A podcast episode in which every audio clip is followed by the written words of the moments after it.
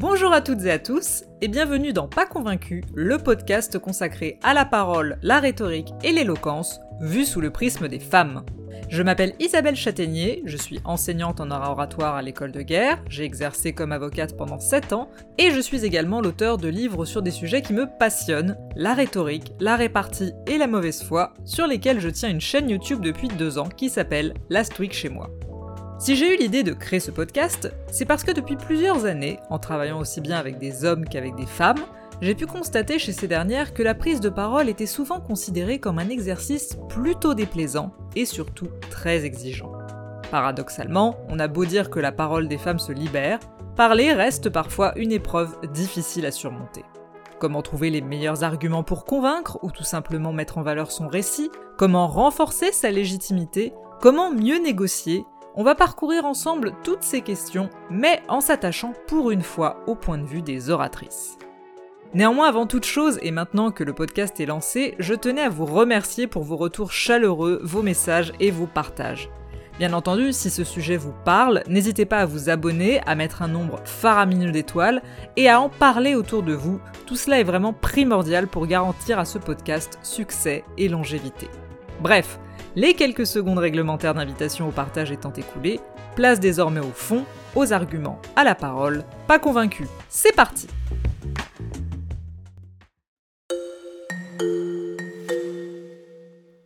Dans cet épisode, on va parler d'une technique persuasive très particulière.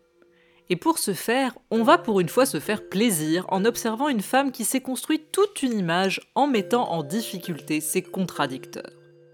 C'est vrai, dans ce podcast, nous avons plutôt pour habitude d'analyser des contre-performances pour en tirer des enseignements pratiques. Mais pour une fois, partons du meilleur, ou du moins du plus brutal, pour en arriver à comprendre mieux l'art délicat de l'interrogatoire, ou plutôt du contre-interrogatoire. Et le point de départ de la réflexion que je vous propose, c'est le suivant.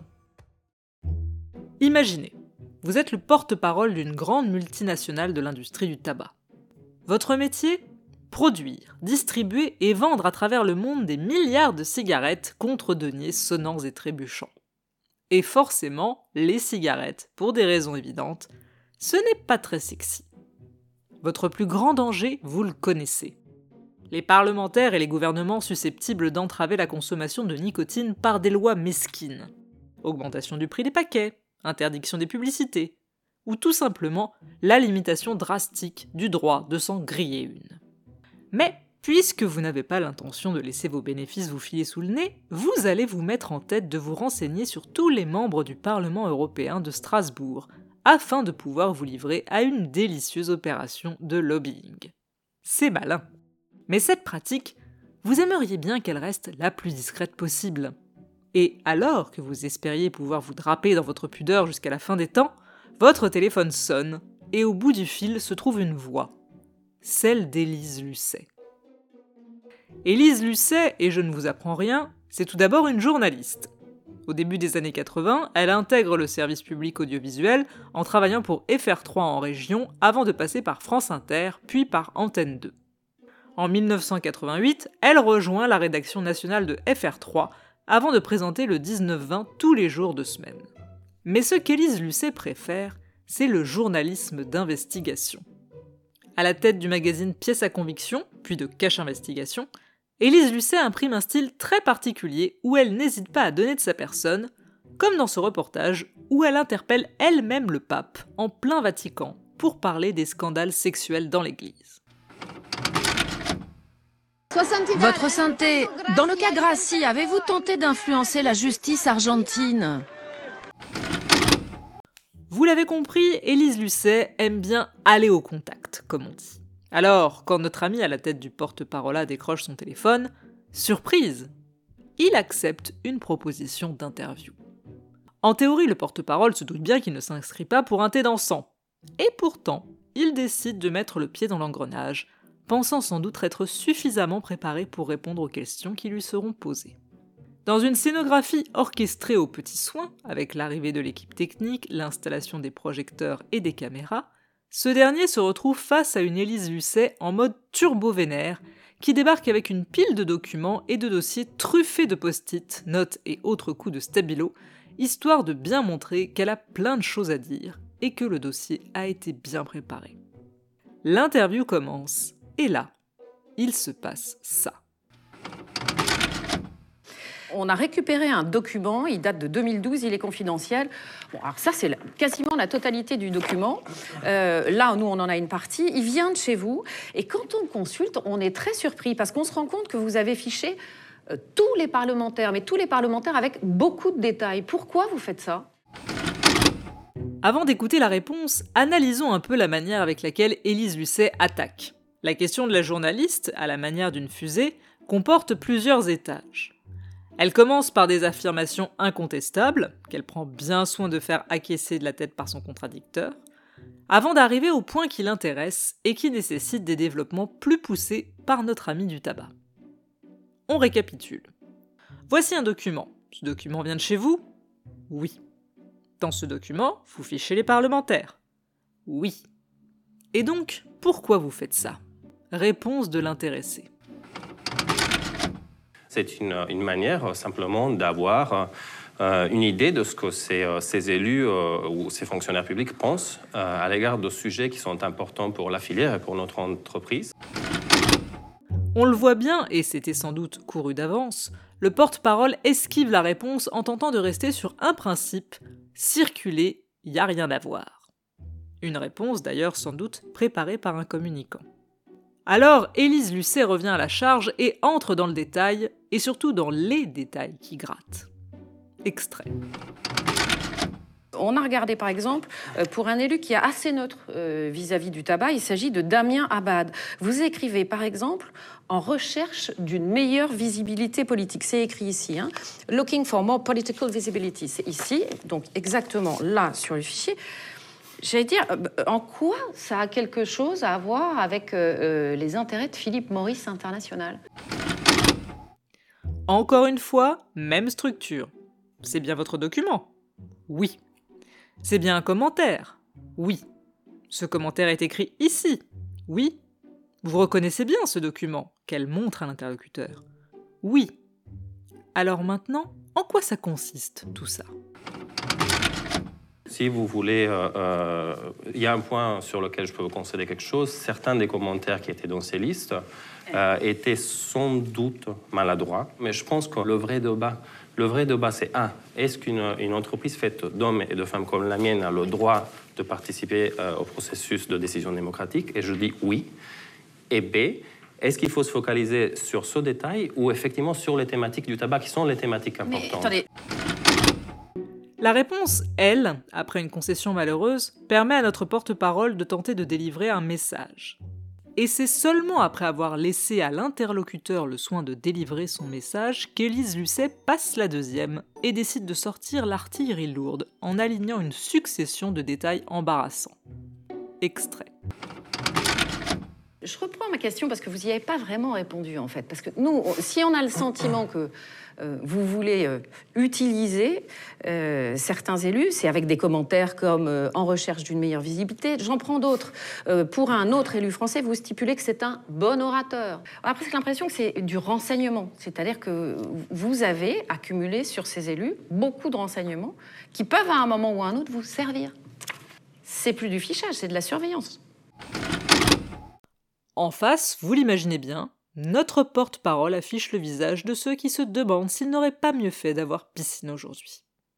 Et là, il faut mettre sur pause deux minutes. Évidemment, la magie de la télévision y est pour beaucoup dans le rendu particulièrement embarrassant pour celui qui passe sur le grill d'Élise Lucet. Effets de montage, mise en scène, gros plans sur les visages par des caméras qui ne loupent rien des micro-émotions, tout cela participe à l'atmosphère tendue et à l'efficacité de l'émission. Mais quand on y réfléchit un peu, on voit bien qu'Élise Lucet adopte une stratégie persuasive. Quand elle commence une interview, elle sait très bien où elle veut en venir. Elle connaît son dossier et donc le point précis qui risque de mettre le plus mal à l'aise son interlocuteur. Mais plutôt que de sortir son fait massu dès le début afin de mettre son adversaire KO dès la première seconde de jeu, elle fait le choix de mettre son adversaire en confiance en le forçant méthodiquement à dévoiler son jeu avant de révéler au grand jour toutes ses contradictions. Cette technique, c'est celle de l'interrogatoire, ou plutôt du contre-interrogatoire. Le contre-interrogatoire, ou cross-examination en anglais, est une technique persuasive bien particulière. En quoi consiste-t-elle au juste? Imaginez que vous êtes appelé à comparaître comme témoin dans un procès aux États-Unis. Si vous êtes appelé à la barre, c'est que vous avez été invité à comparaître soit par l'accusation, soit par l'avocat de la défense. Exemple. Vous êtes invité à témoigner pour expliquer que votre voisin est un mec bien dans un litige qui l'oppose à son propriétaire. Vous allez dans un premier temps devoir répondre aux questions de l'avocat du voisin dans le cadre d'un interrogatoire, et a priori, tout va bien se passer pour vous. Mais, respect du contradictoire oblige, l'avocat du propriétaire va avoir le droit de vous faire passer ensuite un contre-interrogatoire, pour vérifier la crédibilité de ce que vous venez d'affirmer quelque temps plus tôt.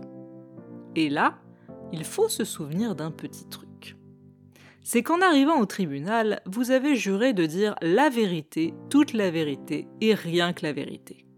Et aux États-Unis, on ne rigole pas avec ça. Un mensonge sous serment, c'est le risque d'être poursuivi pour parjure, pour vous donner une petite idée d'à quel point on ne prend pas l'affaire à la légère, dans certains États, lorsque le parjure entraîne l'exécution d'un condamné à mort, l'auteur du parjure risque potentiellement la peine de mort. Bref, puisque vous ne pouvez pas mentir, les avocats ont mis au point des techniques pour vous pousser dans vos retranchements et appuyer sur des contradictions manifestes ou subtiles dans votre récit pour mettre à mal votre crédibilité au point même que certains avocats sont parvenus à faire de la cross-examination un véritable art. Élise Lucet, à la manière d'un avocat américain, adopte à merveille les techniques de cross-examination. Premièrement, une préparation minutieuse avec une connaissance précise des documents. Deuxièmement, un objectif défini. Élise Lucet sait pertinemment où elle peut appuyer pour faire mal. Et enfin, troisièmement, une approche méthodique qui consiste à acculer son adversaire avant de l'enfoncer. Un interrogatoire, ça consiste donc à poser des questions auxquelles vous connaissez déjà la réponse. Simplement, vous voulez que cette réponse sorte de la bouche de votre adversaire. Pour ce faire, vous allez tout d'abord insister sur ce que l'on appelle les leading questions. Une question à laquelle on ne peut répondre que par oui ou par non, de manière à vous faire arriver à votre conclusion. Exemple. Dans le procès du footballeur américain O.J. Simpson en 1995, la procureure Marcia Clark, ici interprétée par l'actrice Sarah Paulson dans la passionnante série retraçant l'affaire, interroge un expert en ADN afin de lui faire dire précisément qu'il est invraisemblable que l'auteur du double homicide ne soit pas l'accusé sur le banc. Extrait. Bien que tout cela puisse sembler compliqué pour un non-scientifique, les résultats sont étonnamment précis en termes de correspondance entre un suspect et de minuscules traces laissées sur les lieux. Seriez-vous d'accord? Oh certainement. Le processus de correspondance est bien plus précis que celui d'une empreinte digitale. Permettez-moi de reformuler. Outre les deux victimes, est-ce que cette correspondance d'ADN incroyablement précise a révélé le sang et l'ADN de quelqu'un d'autre sur les lieux des meurtres? Oui, une seule personne. Et est-ce que ce même ADN correspond au sang que vous avez trouvé sur la porte arrière chez Bundy? Oui, c'est le cas. Et correspond-il au sang que vous avez trouvé à l'intérieur du bronco de M. Simpson Tout provient de la même personne. Est-ce que cela correspond à l'ADN et au sang que vous avez trouvé en direction de la maison de M. Simpson et sur la chaussette au pied de son lit Oui, tout provient du même profil ADN. Pourrait-il s'agir de l'ADN de quelqu'un d'autre Ce sang présente un ensemble particulier de caractéristiques qui ne pourraient se produire que chez environ une personne sur 170 millions. Cette personne qui correspond à tout cet ADN est-elle présente dans cette salle d'audience aujourd'hui? Oui, c'est le cas. Pourriez-vous la désigner pour le jury? Que le procès verbal indique que M. Fung montre du doigt le défendeur, M. Orenthal James Simpson. Évidemment, la procureure aurait pu tout de suite poser la question est-ce que c'est lui qui a fait le coup? Mais tout ça aurait été nettement moins spectaculaire. Après les questions fermées, deux scénarios sont possibles. Soit votre adversaire donne la conclusion que vous attendez et vous continuez. Soit votre adversaire commet une erreur factuelle ou se contredit dans son récit, et alors vous allez pouvoir mettre en évidence son absence totale de crédibilité. Dans notre émission, on voit bien qu'Élise Lucet prend un malin plaisir à rappeler des évidences uniquement pour obtenir un oui de la part de son adversaire.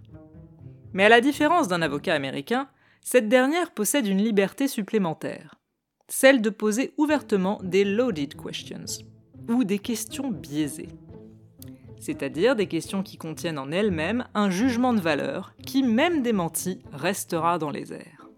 Exactement comme quand Élise Lucet pose la question suivante mais est-ce qu'au fond, tout ça, c'est pas un peu de la surveillance? Après tout, le problème dans la vraie vie, c'est que personne n'a le droit de crier objection face aux insinuations.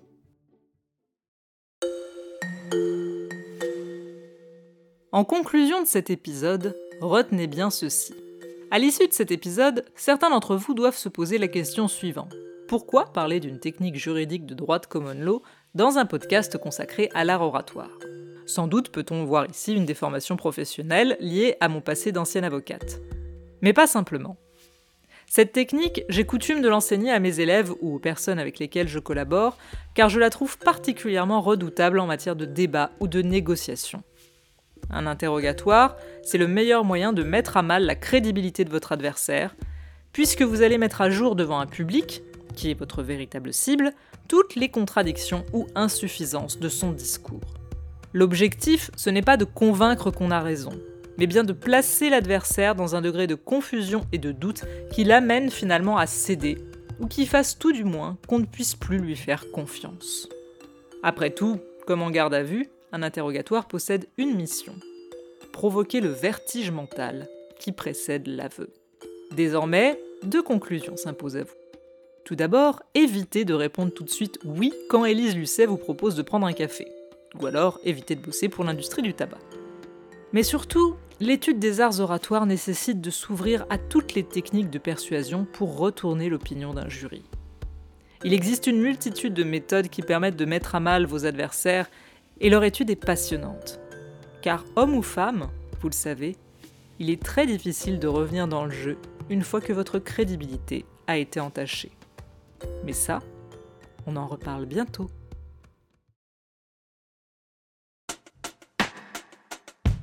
Si ce podcast vous intéresse, si vous avez envie de vous perfectionner dans les arts oratoires, n'hésitez pas, n'hésitez plus et abonnez-vous à ce contenu. N'hésitez pas à mettre toutes les étoiles possibles et imaginables, c'est extrêmement important pour la suite et pour le référencement. Et enfin, si la rhétorique, la parole, l'humour et la mauvaise foi vous intéressent, n'hésitez pas à vous abonner à ma chaîne YouTube associée au programme Last Week chez moi ou à me suivre sur Instagram. Pour rappel, je suis Isabelle Châtaignier. Et en attendant, on se dit à la semaine prochaine pour de nouvelles aventures oratoires. Et d'ici là, portez-vous bien.